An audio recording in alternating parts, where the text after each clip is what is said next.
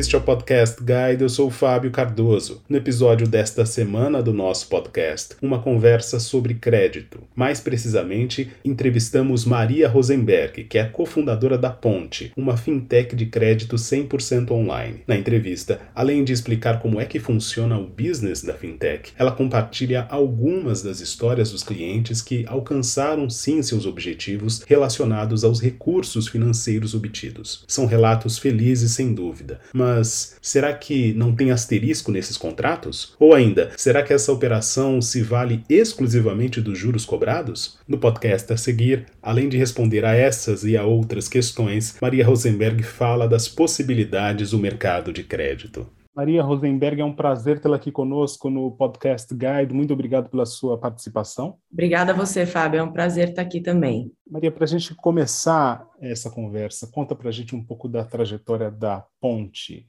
como que essa fintech se estabeleceu, qual é o grande propósito da agenda de vocês? Então, Fábio, é, eu sou uma das sócias fundadoras da Ponte, a Ponte existe há três anos e a gente começou justamente com o intuito de querer acabar com essa, essa opção de só ter os bancos para a tomada de crédito. É uma fintech focada em crédito com garantia e financiamento imobiliário. Então, é bem para o mercado imobiliário. Se você tem algum imóvel, a gente consegue fornecer um crédito com esse imóvel como lastro. E a gente também oferece financiamento imobiliário, que foge muito do que os grandes bancos oferecem. Então, acho que o grande diferencial da Ponte é ajustar as parcelas e as prestações mensais com o bolso do nosso cliente. Um consultor da Ponte, ele não pode ser comparado jamais com um gerente de banco, justamente porque ele não está ali para representar é, o banco e justamente para representar o cliente. Então, quando qualquer pessoa liga para a Ponte procurando um empréstimo, o atendimento vai ser 100% focado nele, 100% personalizado, por onde ele precisar é, falar, por onde ele preferir, seja por telefone, telefone, seja por WhatsApp, seja por e-mail, mas a gente está lá justamente para colocar o cliente como centro de tudo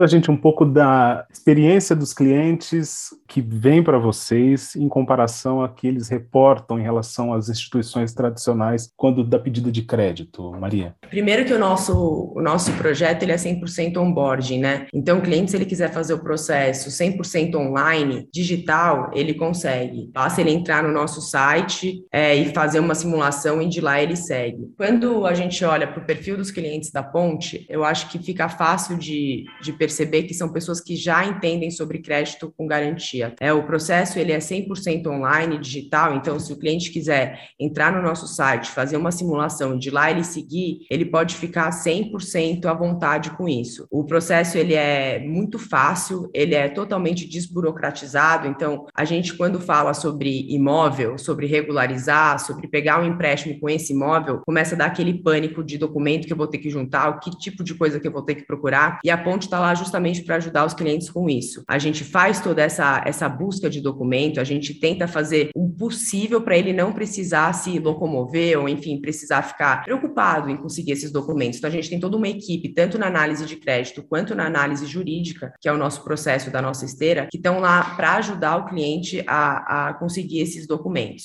O processo ele é rápido, tá?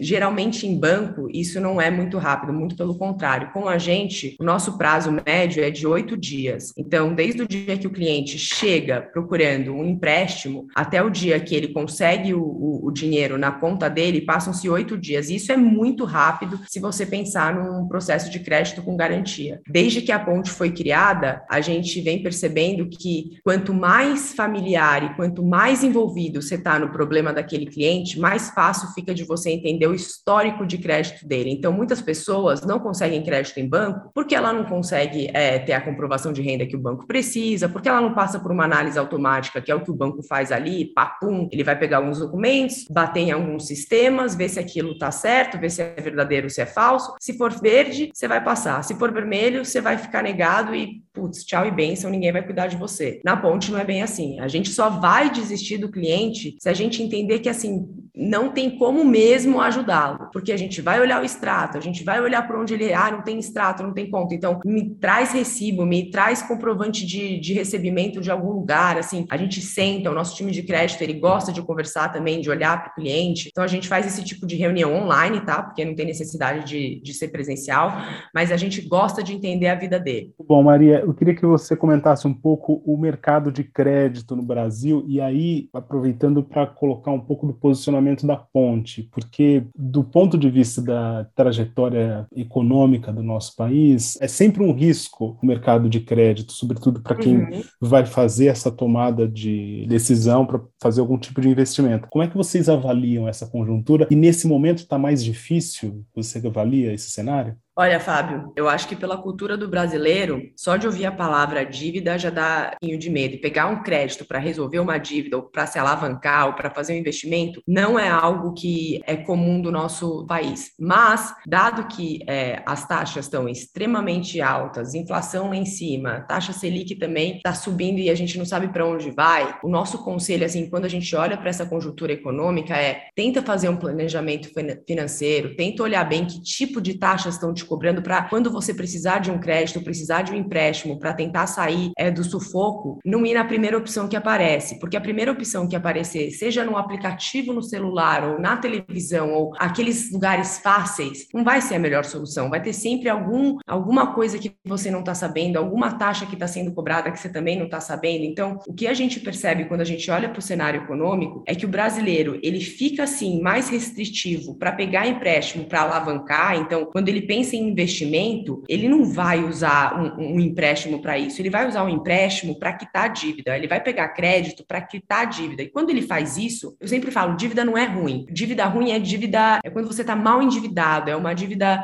mal elaborada. Você pode sim escolher dívidas boas. E eu acho que, acho não, tenho certeza que o crédito com garantia é a melhor taxa do mercado. Quando você envolve uma garantia, um lastro, junto com aquele crédito, fica muito mais fácil para qualquer tipo de instituição financeira oferecer um crédito justo. Então, quando a gente olha para as taxas da ponte e a gente compara com as taxas do mercado, a gente não, não subiu, tá? Junto com a inflação. Então, a inflação está lá em cima, aluguel está lá em cima, está tudo subindo, os preços do mercado de produtos estão subindo, mas a ponte manteve a nossa taxa mínima. Então, com é, crédito com garantia que a gente chama lá de home equity, é 0,79 o nosso mínimo, e com financiamento para as pessoas que não conseguem pegar financiamento em banco, o nosso crédito começa com 0,64 a nossa taxa. Os nossos prazos, eles também são muito diferenciados. Eu acho que esse é o grande business, tá? De, de crédito com garantia, a gente consegue fazer em até 240 parcelas, 240 meses. Esse cliente ele consegue antecipar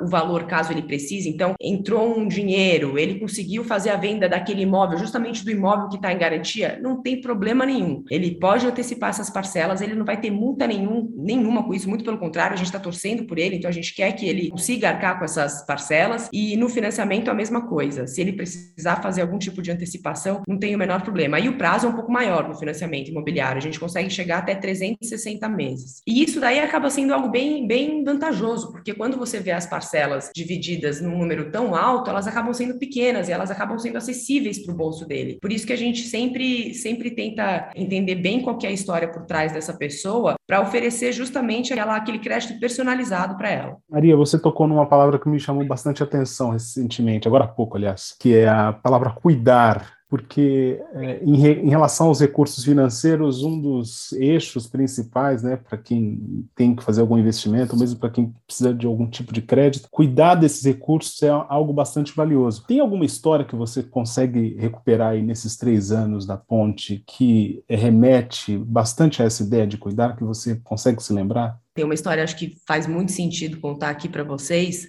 é a história da Elizabeth, é uma cliente nossa que, vou até falar depois para ela que isso vai sair num podcast, porque ela vai ficar bastante feliz. Ela estava num processo de adoção, ela precisava comprovar renda, justamente para conseguir mostrar que ela tinha como cuidar daquela criança, né? Que ela ia ter condições de, de trazer essa criança para casa dela e, e começar ali uma relação familiar e ter toda a ajuda que ela precisa com crédito, porque no momento que ela chegou para a gente, ela estava 100% endividada e ela não conseguia provar isso daí para conseguir conseguir é, seguir adiante com o processo de adoção. E a gente ajudou ela justamente nessa remodelação financeira. Então, a gente reestruturou toda a dívida financeira que ela tinha. A gente passou a dívida dela para a Ponte com uma taxa muito mais justa, muito menor do que a dívida que ela tinha. Na época, ela estava com uma dívida de 1,20. A gente passou toda a dívida dela, todo o endividamento para a Ponte, fez essa portabilidade, quitou a dívida dela que ela tinha no, na outra instituição, fizemos a portabilidade para a Ponte e a gente passou por uma taxa de 0,80. E a partir daí, ela conseguiu começar a ajeitar a vida financeira dela e começou a, a conseguir comprovar essa renda e essa vida que ela conseguiria poder proporcionar para a filha dela, que inclusive depois a Júlia veio lá na ponte, a gente tirou foto, a gente conheceu, ela estava super feliz. Eu acho que é uma história que a gente adora contar. Entre essas histórias, tem várias outras, seja na conquista do imóvel, né? Quando uma pessoa, a gente tem bastante cliente que chega na, assim, no fim do processo da instituição financeira de busca de crédito para financiamento, a instituição financeira vai lá e nega ele, seja por um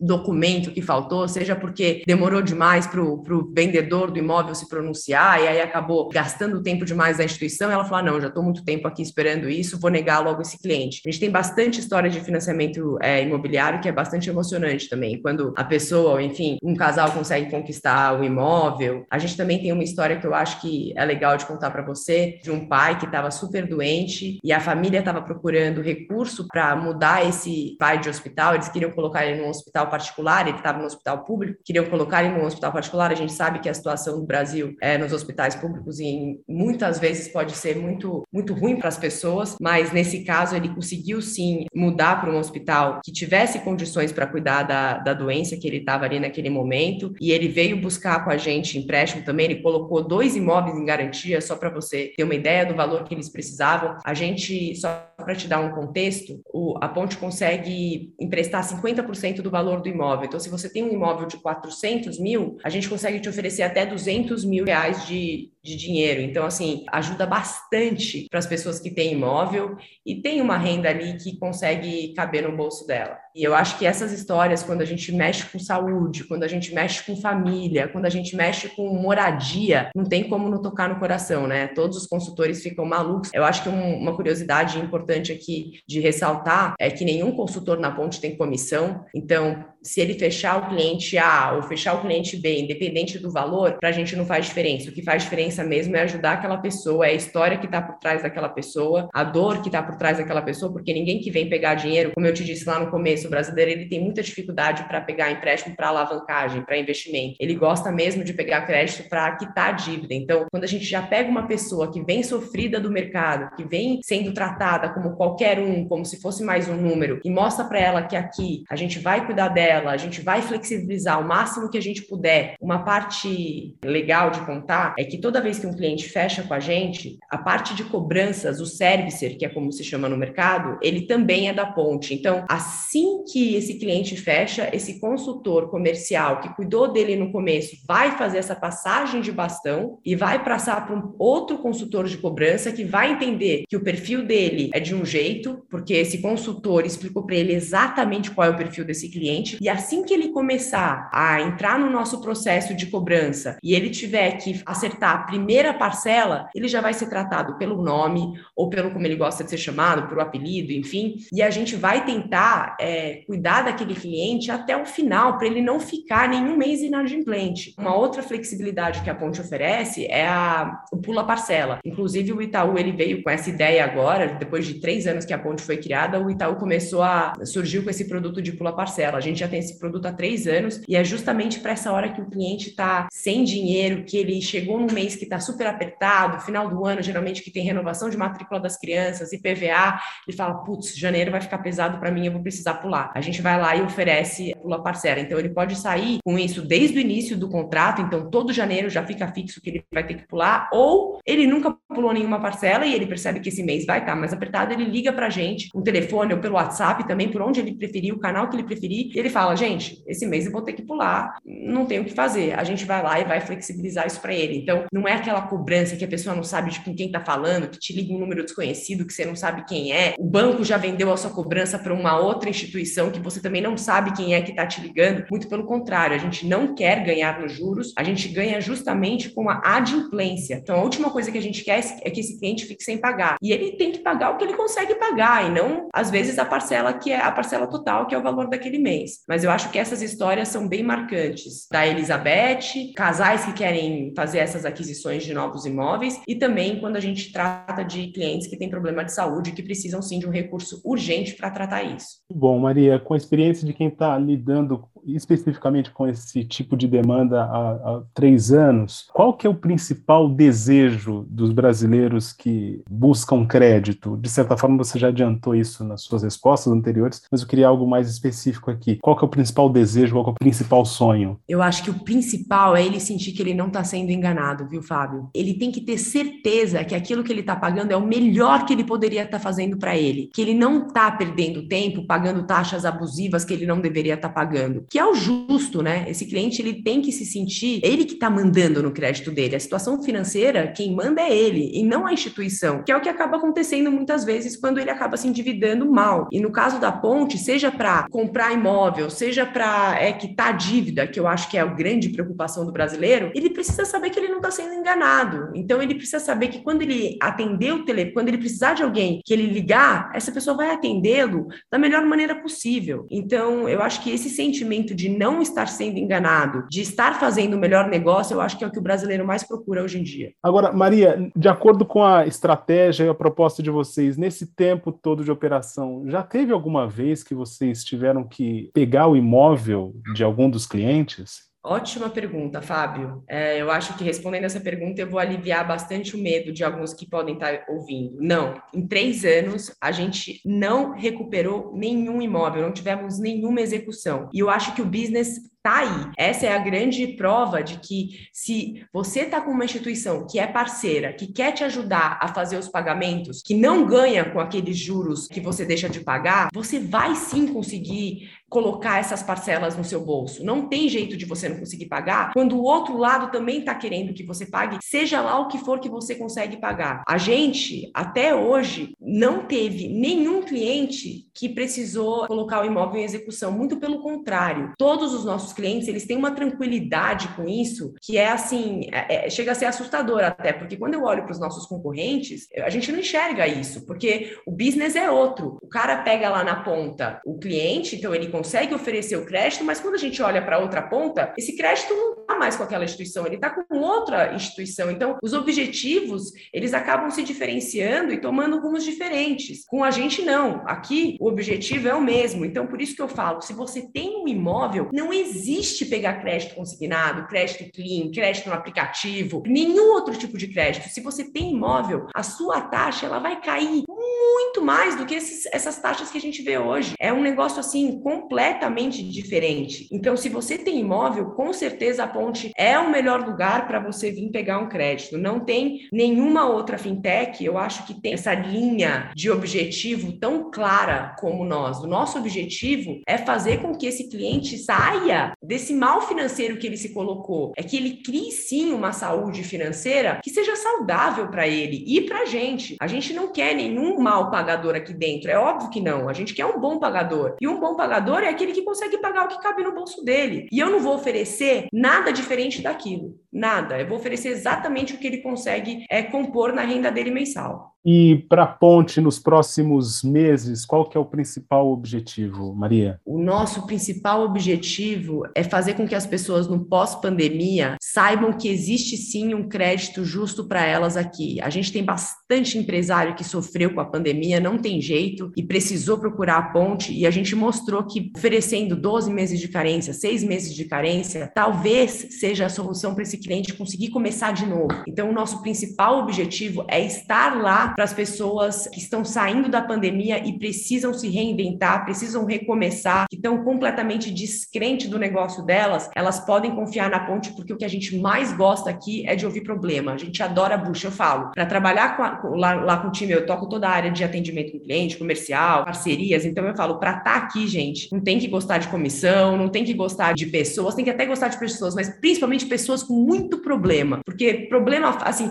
coisa fácil, quem não quer? A gente gosta de coisa difícil mesmo. Tá cheio de nó no, no financeiro, tá cheio de complicação na saúde financeira, pode trazer para a ponte que a gente gosta de ajudar. Então, a nossa estratégia para esse ano é justamente essas operações complexas. O que ninguém quer, ah, traz para a gente o que a gente quer. Maria Rosenberg, foi um prazer tê-la aqui conosco no podcast Guide. Muito obrigado pela sua entrevista, pelas histórias que você compartilhou com a gente. Que isso, Fábio. O prazer foi todo meu. Sempre que você precisar, pode contar comigo. E muito legal é, mostrar para os brasileiros que existe sim outras opções que não são as instituições e que esse vácuo está sendo sim preenchido pelas fintechs. Esta foi mais uma edição do Podcast Guide. A nossa lista completa de entrevistas está disponível no Apple Podcasts, no Deezer, no Google Podcasts, no SoundCloud e no Spotify. E no aplicativo O Guia Financeiro, além dos nossos podcasts, você encontra muito mais conteúdo sobre o mundo da economia em diversos formatos.